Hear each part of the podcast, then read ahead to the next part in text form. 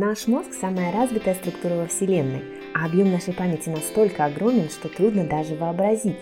Как, имея такое устройство в голове, нам не всегда удается достигать желаемых результатов. Привет! Меня зовут Наталья Колосей, и вы слушаете подкаст про мозг, где мы узнаем, как работает наш мозг и наша память, и как использовать эти знания в повседневной жизни. Начинаем!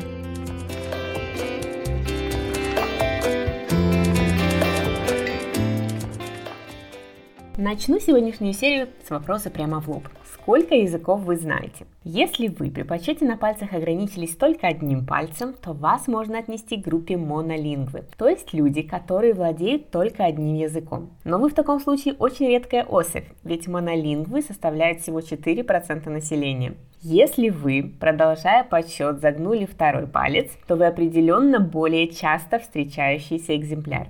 Билингвы или люди, которые одинаково хорошо владеют двумя языками, составляют почти половину населения планеты или 43%. Если вы знаете уже три языка, то вы трилингв. И вас вместе с вашими соратниками уже 13% населения. Может быть, вы из Норвегии или живете на Филиппинах, где довольно часто встречаются такие люди.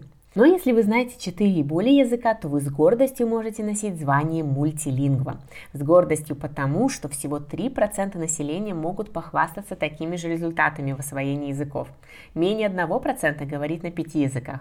Есть к чему стремиться. Но не только возможность причислить себя к элитарной группе людей, знающих несколько языков, заставляет нас изучать языки. Оказывается, кроме очевидных преимуществ, которые дает нам знание языков, таких как, например, возможности трудоустройства на более более высокооплачиваемую работу, знакомство с людьми по всему миру, возможность путешествовать, чувствовать себя комфортно в общении с иностранцами. Есть еще и преимущества для работы нашего мозга. Оказывается, знание иностранных языков улучшает познавательные способности, служит профилактическим средством от слабоумия и болезни Альцгеймера.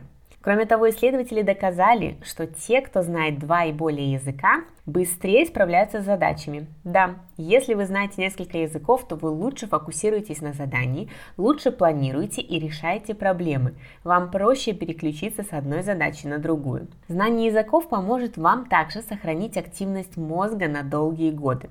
С возрастом у нас с большей вероятностью появляются проблемы со здоровьем.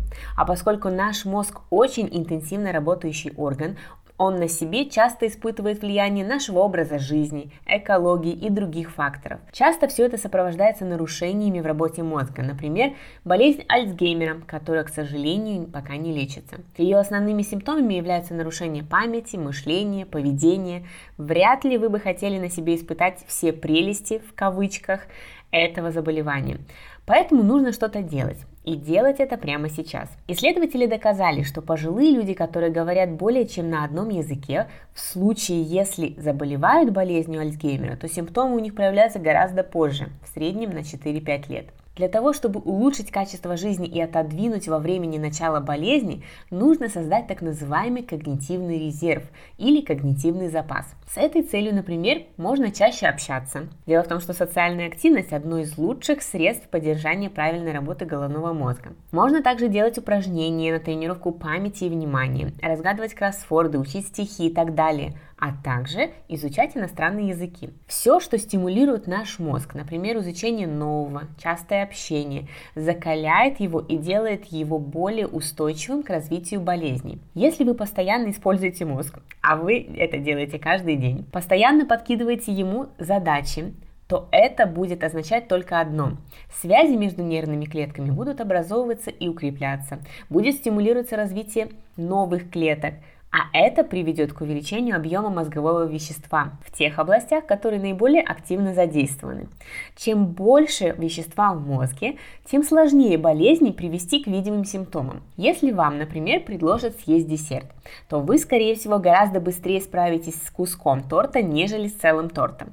Так и с болезнью. Если вещества мозга больше, то болезни понадобится больше времени, чтобы разрушить это самое вещество и вызвать таким образом нарушение функций мозга. Следовательно, наша задача вырастить вещество мозга, а изучение языков наряду с другими активностями, такими как например, курсами танцев, игре на музыкальном инструменте, достаточным уровнем физической активности, помогут нам в этом. Исследователи подтвердили, что структура мозга изменяется, если вы знаете несколько языков. Например, увеличивается лобная, теменная височная доли, которые отвечают за множество важных познавательных функций, в том числе память и внимание. С возрастом именно эти области уменьшаются, но у нас есть шанс противостоять этому благодаря языкам. Еще одной версией, почему изучение языков помогает справляться с болезнями мозга, является то, что мы, изучая языки, стимулируем мозг на поиск так называемых альтернативных ресурсов для борьбы со старением. То есть нарушения работы могут возникать как в мозгу монолингва, так и в мозге билингва. Но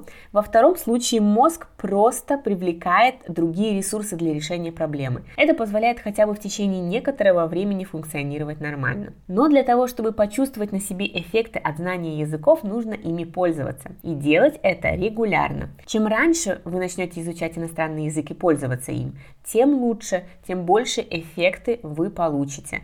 Но эффекты можно обнаружить и в позднем возрасте, поэтому учиться никогда не поздно. Из всего, о чем мы с вами сегодня разговаривали, можно сделать вывод. Изучение иностранных языков – это мощное оружие в борьбе с возрастными изменениями. Иностранные языки изменяют структуру мозга, благодаря чему важные области увеличиваются в размерах, а это служит так называемой подушкой безопасности, которая не дает болезни развиваться быстро и стремительно. То есть уровень жизни не ухудшается в течение нескольких лет, даже если болезнь начала развиваться. Давать своему мозгу пищу для работы, постоянно стимулировать его развитие можно с помощью различных занятий. Это тренировки памяти, разгадывание кроссвордов, социальная и физическая активность. Но изучение и использование иностранных языков дает вам также и преимущества в других сферах жизни. Поэтому позаботьтесь о своем мозге уже сейчас и начните учить язык, если вы еще этого не сделали. Ваш мозг скажет вам спасибо.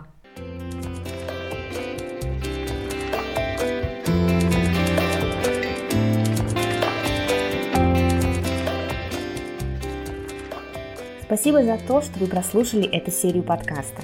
Если вам понравилось, поделитесь ссылкой с тем, кому это тоже может быть интересно. Напишите пару слов в отзыве или поставьте нужное количество звездочек в приложении, в котором вы слушаете подкасты. Это поможет большему количеству людей о нем узнать. В описании этой серии есть ссылки на мои социальные сети, где вы тоже сможете найти много полезного. И обязательно подпишитесь на подкаст, чтобы не пропустить очередные серии. До встречи!